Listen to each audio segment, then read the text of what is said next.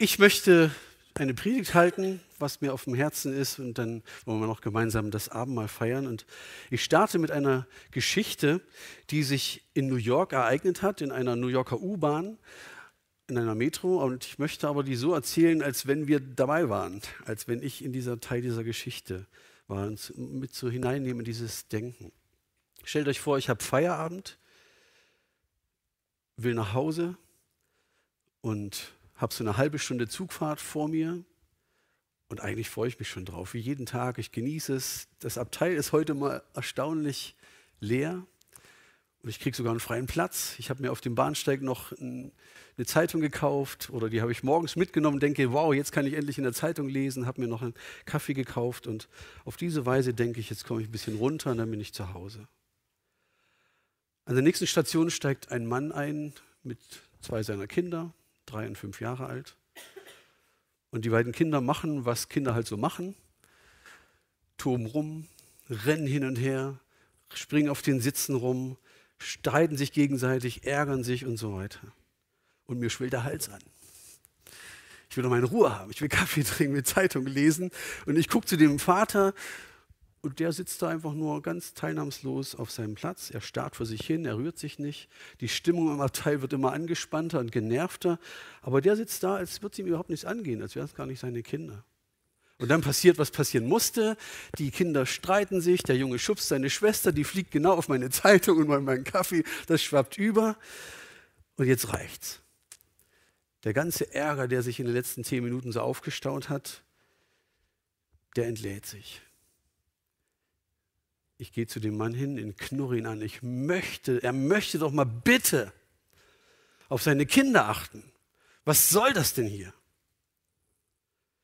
Und der Mann schaut hoch, als wenn er mich jetzt erst wahrnimmt, dass er erst jetzt wahrnimmt, wo er überhaupt ist. Und er sieht mich an, er ruft die Kinder zu sich.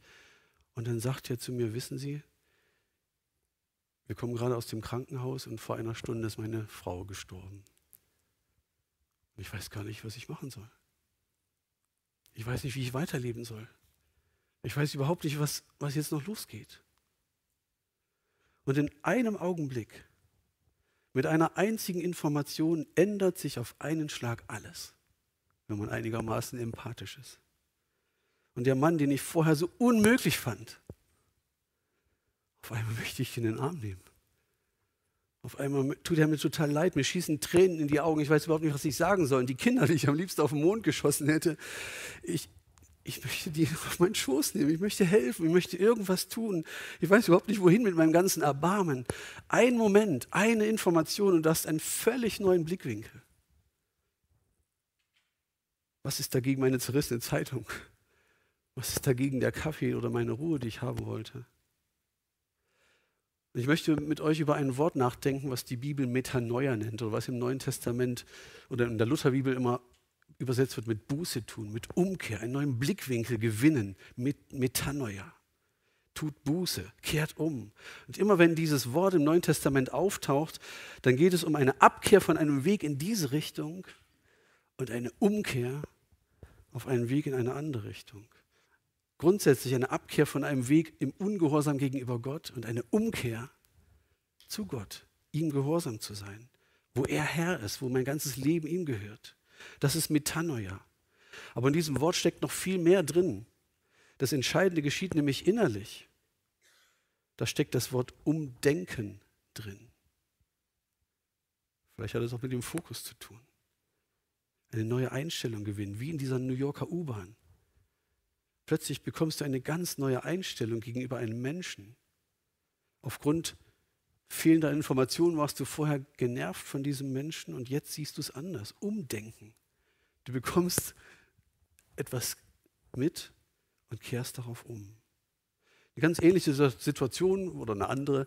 Ich fahre mit dem Zug nach München. Mein früher Schulkollege hat mich zur Hochzeit eingeladen und ich fahre dahin und denke, wow, jetzt kommt bald Frankfurt und auf einmal steht da am Bahnhof Münster. Puh, Tag, was ist jetzt? Ich dachte, ich bin im Zug nach München, aber in Wirklichkeit bin ich im Zug nach Hamburg eingestiegen und ich merke, diese Informationen, ich liege falsch, die führt dazu, dass ich umkehren muss. Es bleibt mir nichts anderes übrig, als auszusteigen und wieder zurückzufahren. weil es bringt ja nichts. Wenn ich weiterfahre, komme ich ja nie ans Ziel. Es ist ärgerlich, aber es muss sein. Es geht um diese Blickrichtung. Plötzlich merke ich, ich bin nicht richtig unterwegs oder ich habe eine Sache bis jetzt immer so gesehen, auf einmal öffnet sich mir etwas. Oh, kann man ja vielleicht auch von dieser Seite sehen. Gott öffnet mir eine Perspektive. Und so wollen wir lernen, die Welt und unser Leben und da, wo wir unterwegs sind, aus Gottes Blickrichtung zu sehen. Dass Gott uns vielleicht in dieser Predigt oder beim Bibellesen auf die Schulter klopft und sagt, hey, wolltest du hier nicht umdenken? Solltest du hier nicht eine andere Perspektive gewinnen? Metanoia, umdenken. Letzten Sonntag hat Matthias Kuhn in der Pfingstpredigt darüber gesprochen, wie Gott seine Kirche, die Ekklesia, seine Braut sieht. Auch das ist ein Umdenken. Wie wir sie sehen, ist das eine, aber wie Gott sie sieht, ist das andere. Er ist, sie ist seine Braut, für die er alles gibt und für die er alles äh, gegeben hat und auf die er sich unbändig freut, wie ein Braut, Bräutigam auf seine Braut. Und dann hat er uns den Masterplan gezeigt, was Gott mit seiner Kirche für einen Plan hat, mit uns. Und das hat etwas mit einem Umdenken zu tun. Wozu ist denn Gemeinde, Kirche überhaupt da? Und diese Information von Jesus, wozu er diese, uns in diese Welt gesandt hat, die sollte etwas verändern. Und er hat diese Gegensatzpaare dann so genannt, dass der Auftrag von Jesus, dass sein Bild von Gemeinde eben ist, dass wir nicht, äh, dass wir statt in Programme zu investieren, unser Leben teilen, wie wir es jetzt in, dieser, in diesen vier Wochen gemacht haben oder eingeübt haben.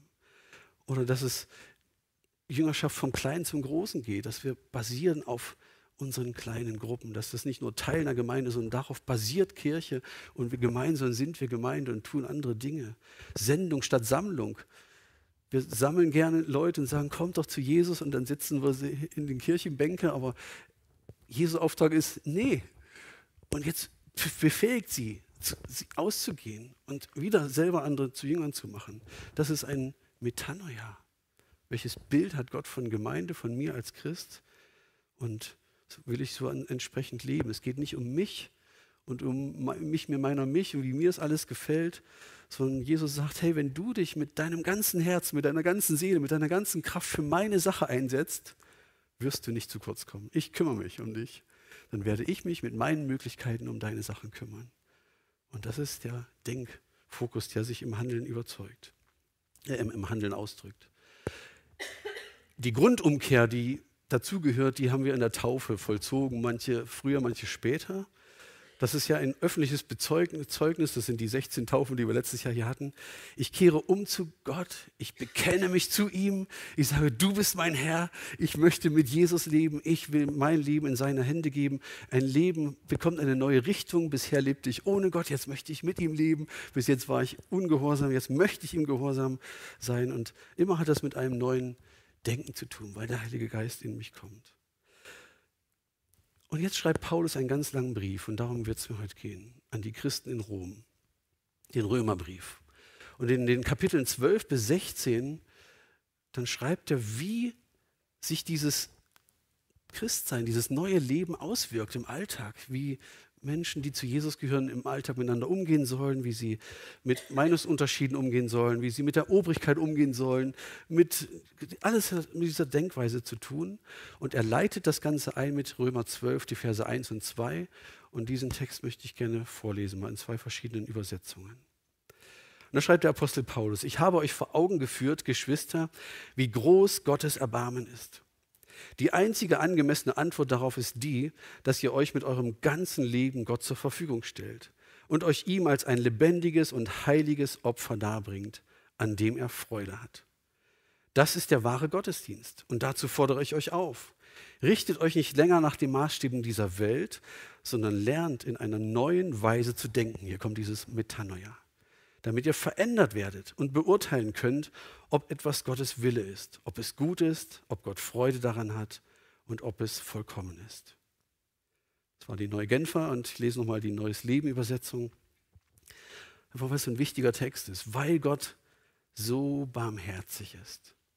Fordere ich euch nun auf, liebe Brüder und Schwestern, euch mit eurem ganzen Leben für Gott einzusetzen. Es soll ein lebendiges und heiliges Opfer sein, ein Opfer, an dem Gott Freude hat. Das soll euer vernünftiger Gottesdienst sein. Deshalb orientiert euch nicht am Verhalten und den Gewohnheiten dieser Welt, sondern lasst euch von Gott durch Veränderung eurer Denkweise, Metanoia, in neue Menschen verwandeln. Dann werdet ihr wissen, was Gott von euch will. Es ist das, was gut ist und was ihn freut und was seinem Willen vollkommen entspricht. Und Paulus beginnt diesen Abschnitt eben mit dieser deshalb. Er hat vorher das total eingeleitet, weil Gott so barmherzig ist. Das sind die ganzen Kapitel vorher.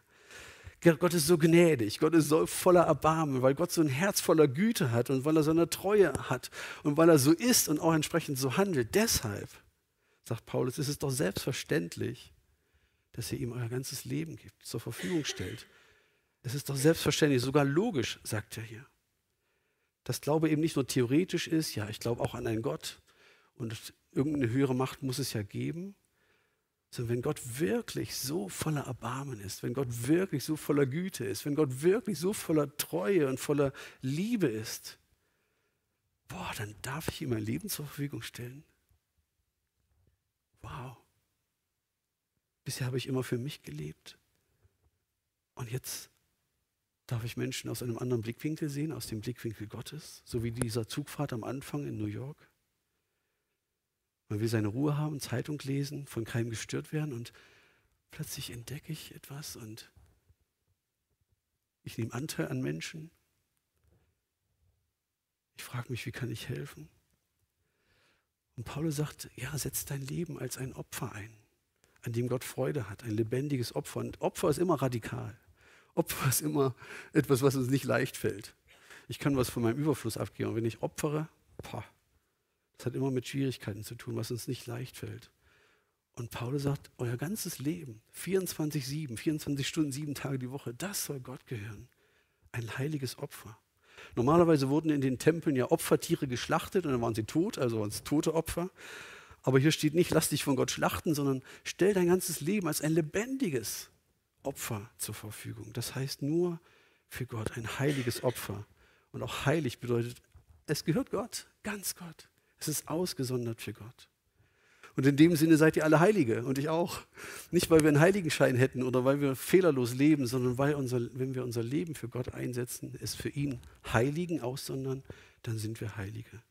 Und wir geben unser Leben ihm und das ist ein Opfer, an dem er Freude hat. Ich freue mich, wenn Gott sich freut. Dann geht es mir auch gut. Aber wenn ich nur nach dem Motto lebe, ja, Gott ist der Stärkere und weil er mich gerettet hat, kann ich ja nicht anders, als ihm jetzt irgendwie zu dienen, dann habe ich was nicht verstanden.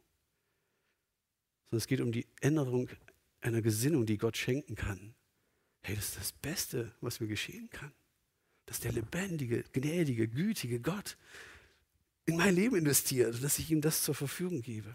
Eine völlig andere Blickrichtung, als zu sagen, Hauptsache ich komme in den Himmel und alles andere ist mir egal. Ich darf mein Leben ihm zum Opfer geben, egal ob ich jung bin oder alt, und er hat seine Freude dran. Und dann sagt Paulus, das ist ein vernünftiger Gottesdienst. Alles andere ist total unvernünftig. Und hier steht auch das Wort logisch. Es ist die total logische Folge, dass das euer Gottesdienst ist. Nun haben wir unterschiedliche Vorstellungen, was Gottesdienst ist. Und deswegen will ich mal kurz das äh, reflektieren. Wir haben dieses Wort ziemlich degradiert zu einer Veranstaltung. Im Augenblick sitzen wir in einem Gottesdienst und ihr im Livestream sitzt vielleicht zu Hause im Wohnzimmer, wir sitzen hier. Viele Gemeinden feiern jetzt gerade Gottesdienst, die einen um 10, die anderen um 11, die anderen heute Nachmittag. Das ist eine Veranstaltung, 60 Minuten, 75 Minuten, manche auch länger. In der Regel sonntags, das ist unser Gottesdienst. Und dann hört man sich was an, man singt Lieder, man feiert Abendmahl, dann kriegt man noch ein paar Informationen und dann kriegt man noch den Segen mit und dann gibt es Kaffee. Das ist Gottesdienst. Aber so verstanden ist das eine totale Entfremdung oder viel zu kurz gegriffen zu dem, wie Gott Gottesdienst versteht.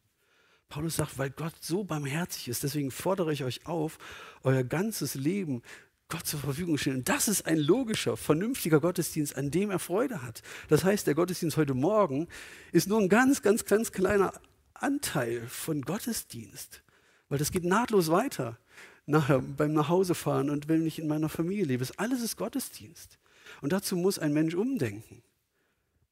Dass man nicht sagt, ich trenne das. Zack, zack. Mein Glaube hat mit meinem Alltag zu tun. Ich habe einen alltagstauglichen Gott und mein ganzes Leben darf ein Gottesdienst sein für ihn. Und Paulus sagt, würde er sagen, wenn wir das trennen wollen, jetzt machen wir Gottesdienst und dann spielen wir Fußball, dann würde er sagen, hey, bring das zusammen, das gehört zusammen. Das wäre unvernünftig, das ist unlogisch. Denn Paulus schreibt ja einen Brief an Christen. Also an Menschen, die schon eine Grundumkehr gemacht haben. Also hier geht es nicht um eine Grundbekehrung, dass sie zu Jesus umkehren sollen, sondern er sagt, ihr Leute, ihr seid schon zu Jesus umgekehrt, ihr gehört ihm schon, aber das darf immer wieder geschehen, dass Gott euer Denken, euer, eure, eure innere Einstellung bearbeiten kann, sodass ihr euer Leben nicht nur einen christlichen Anstrich bekommt, sondern dass es sich völlig neu ausrichten darf. Und dann fährt Paulus im Vers 2 fort. Und deshalb, jetzt wo ihr zu Gott umgekehrt seid, jetzt orientiert euch halt nicht mehr an den Maßstäben dieser Welt, wie ihr es vorher getan habt, sondern lasst euch von Gott durch die Veränderung eurer Denkweise in neue Menschen verwandeln. Und dann werdet ihr wissen, was Gott von euch will, nämlich das, was gut ist, was ihn freut und was seinem Willen vollkommen entspricht. Und das schönste Folge, die daraus entsteht, aus dieser Metanoia, ist die Metamorphose, was in diesem ganzen Zusammenhang, äh, in einem Zusammenhang steht. Die Verwandlung von einer Raupe in einen Schmetterling, das ist das schönste Bild, was ich überhaupt davon kenne. Da ist eine Raupe, die raubt so vor sich hin in ihrem Leben und dann wird sie zu einem Kokon und dann nach einer bestimmten Zeit kommt ein wunderschöner Schmetterling raus. Und die beiden sind eigentlich nicht zu verwechseln. Es ist völlig anders. Ne, die Raupe sieht aus wie eine Raupe und hat eigentlich äußerlich keine Ähnlichkeit mit dem Schmetterling. Dann findet die Verwandlung statt und herauskommt was Wunderschönes. Und jetzt übertrage ich das mal auf unser Leben mit Gott. Ohne Gott lebe ich wie eine Raupe. Ich raupe so durch mein Leben und dann lerne ich Jesus kennen und ich weiß, ihm gehört mein Leben, ich möchte umkehren zu ihm, ich tue Buße, ich bitte, bitte, Jesus, dass er mein Leben annimmt und der Heilige Geist kommt in mich und er schafft in mir eine neue Kreatur. Wow, ein Schmetterling. Und die Reihenfolge hat Gott so festgelegt. Es geht nicht umgekehrt. Es ist nicht so angelegt, dass man vorher ein Schmetterling war und dann wird man Christ und dann wird man eine Raupe. So dass manche sagen, wow, jetzt bist du Christ, jetzt ist gar nichts mehr mit dir los. Das ist so, wie du leben will ich überhaupt nicht sondern dass es umgekehrt ist, dass wir sagen, wow, wo hast denn du die Kraft her, dein Leben so zu leben, obwohl du so viel Stress hast? Wo hast du diesen Frieden her in deiner Krankheit? Wo hast du diese Kraft her zu vergeben oder um Vergebung zu bitten? Was ist mit dir passiert? Was ist da passiert? Das ist das Bild, was Jesus hier hat. Christsein bedeutet nicht, ich muss und ich soll und ich darf nicht mehr und ich sollte viel mehr und sollten wir nicht alle, sondern Christsein bedeutet, ich darf, ich will, ich kann, ich bin befreit, weil Gott ein neues Leben in mir schenkt. Und das ist ein Riesenunterschied. Und der Schlüssel liegt hier in dieser Metanoia, Metanoia. Nicht strengt euch an, macht das jetzt besser, macht das jetzt auf eine neue Art, kämpft drum, sondern lasst euch von Gott verwandeln in eurem in eurem Innern. Und das hat Gott versprochen. Im Ezekiel 36 sagt er, ich werde euch verändern. Ich werde einen neuen Geist in euch schaffen. Ich werde das steinerne Herz rausnehmen, ein Fleischendes geben und Menschen aus euch machen, die in meinen Geboten wandeln wollen. Die sagen, wow, ich möchte das ja, was Gott will. Ich hasse, was Gott hasst und ich liebe, was er liebt, habe ich letztes Mal gesagt. Aus China gibt es den Spruch, Flüsse und Berge kann man verändern, nicht aber die Menschen. In der Bibel steht, doch, Gott kann's. Aber ich glaube nur Gott. Ich glaube nur Gott kann wirklich einen Menschen verändern, von innen nach außen. Du beginnst anders zu denken, wenn Gott uns verändert. Über unsere Politiker denken wir vielleicht anders, über unseren Staat, über unseren Ehepartner, über unsere Kinder, über die Gemeinde. Ich denke auch anders über mich selbst. Wenn Gott mein Denken verändert und erneuert, dann gibt es diesen Satz, wer bin ich denn schon? Überhaupt nicht mehr. Sondern es entsteht etwas Neues. Ich bin geliebt. Ich bin angenommen. Ich bin gerettet. Ich bin ein Kind Gottes. Wow, ich bin erwählt. Ich bin ein wunderschöner Schmetterling. Das heißt, lass dich in deinem Inneren verändern. Und deswegen predigen wir hier, deswegen feiern wir Gottesdienste, deswegen lesen wir in der Bibel, dass wir ein Teil davon sein können, dass unser Denken geprägt wird vom Heiligen Geist, von dem, was seine Wahrheit ist. Und dass man vielleicht diese Verwandlung an sich entdeckt und denkt, wow, das habe ich ja bisher noch nie so gesehen. Manches geschieht vielleicht auf einem Schlag, dass ein Bibelvers sofort ins Herz schlägt und sagt, wow, ich wusste das gar nicht. Es verändert sich etwas. Manches ist halt ein langer Prozess. Möchte mit einem Bild schließen, ähm, weil ich mich gefragt habe, wie, wie, wie, wie kann ich denn sowas praktisch denken? Und deswegen habe ich mal das Bild vom Friseur gewählt. Ich weiß, es hinkt bestimmt an der einen oder anderen Stelle, aber ich dachte, vielleicht hilft es euch oder ihr macht das Bild noch viel, viel besser. Wenn ich zum Friseur gehe, dann muss ich auf einem Stuhl Platz nehmen. Sonst kann der Friseur nicht arbeiten. Und wenn ich das auf Gott übertrage, dann muss ich mich bei ihm einfinden. Ich muss bei ihm Platz nehmen. Ich muss mich ihm hingeben. Sonst kann Gott nicht an mir arbeiten, dass ich sage, ja, Herr Jesus, hier bin ich. Ich bin bei dir. Ich gehöre zu dir. Mein ganzes Leben gehört dir.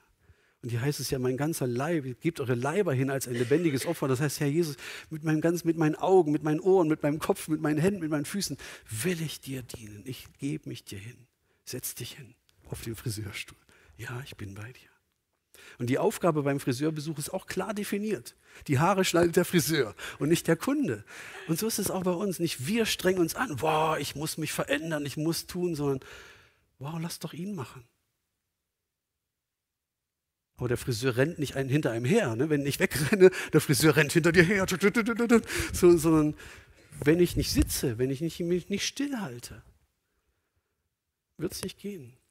Und ich glaube, das ist bei Gott genauso. Bleib doch still. Setz dich ihm aus. Lies sein Wort. Höre auf ihn, damit er an dir arbeiten kann. Wie kann man es denn sonst anders machen? Der rast doch nicht hinter uns her. Der Heilige Geist rennt uns da auch nicht hinterher, sondern es gilt eben stillzuhalten. Und zuletzt hält der Friseur uns noch so einen Spiegel vor dem, ne? ist das alles so okay? Ne? Und das ist das Bild auch für die Bibel, für das Gottes Wort, damit wir prüfen können, ob etwas gut ist, ob es vollkommen ist, ob es Gottes Willen entspricht. Ja klar. Und deswegen zum Schluss die drei Fragen. Sitzt du auf dem Stuhl? Gibst du dich Jesus ganz hin? Hast du dich ihm ganz hingegeben? Das könnte in der Taufe seinen Ausdruck finden. Wir haben im August die nächste Taufe. Man sagt, wow, das möchte ich festmachen, das möchte ich einfach fixieren. Oder dass du immer wieder neu sagst, ja, Jesus habe ich ja schon gemacht. Aber immer wieder reiße ich aus. Sitzt du auf dem Stuhl? Das zweite, lässt du an dir arbeiten? Setzt du dich seiner Gegenwart und seinem Gedanken, seiner Kraft aus? Und auch zuletzt schaust du in den Spiegel? Lässt du dich auch von Gottes Wort beurteilen, bewerten. Gott ist nicht egal, wie wir auf dieser Erde leben, sondern er möchte unser Denken erneuern, damit es Auswirkungen hat in unserem Alltag. Das ist ein vernünftiger Gottesdienst, ihm mit, unseren, mit allem, was wir sind und haben, zu dienen im Alltag. Diesen großen, barmherzigen, gnädigen, ewigen Gott zu dienen mit unserem ganzen Leben. Das ist ein Gottesdienst, an dem er Freude hat. Wie schön ist das, wenn Gott sich an uns freut. Und dafür möchte ich gern beten und das wollen wir auch gleich im Abendmahl miteinander vertiefen. Das Musikteam kommt schon nach vorn, wird uns dann in das Abendmahl leiten und möchte einfach beten, dass Gott boah, ein Werk, was er an uns begonnen hat, hat er versprochen, dass es auch zu Ende führen wird und dass wir das auch als Menschen so annehmen. Lass uns zusammen beten. Herr Jesus Christus, ich habe vielen Dank, dass du uns in diese Welt gestellt hast in so ganz unterschiedliche Lebenssituationen, den einen in eine Familie, den anderen alleine. Und du bist daran interessiert, wie wir als deine Kinder leben und ja, dass diese Verwandlung in unserem Inneren passiert, dass wir anfangen, dir stillzuhalten, dass wir deinen Heiligen Geist Raum geben, dass wir dich wirken lassen und dass dein Wort in uns starke Früchte tragen kann sodass wir anfangen, dass ein Umdenken passiert, dass wir anfangen, uns selbst, unseren Mitmenschen, dich, dich mit deinen Augen zu sehen. Danke, dass du zu uns redest. Danke, dass du in uns wirkst. Danke, dass wir jetzt miteinander Abendmahl feiern dürfen, wo wir uns das genauso vergegenwärtigen. Du hast alles gegeben. Wow, das verändert mein Leben. Ich preise dich, ich liebe dich, ich ehre dich, Herr Jesus. Im Namen Jesu. Amen.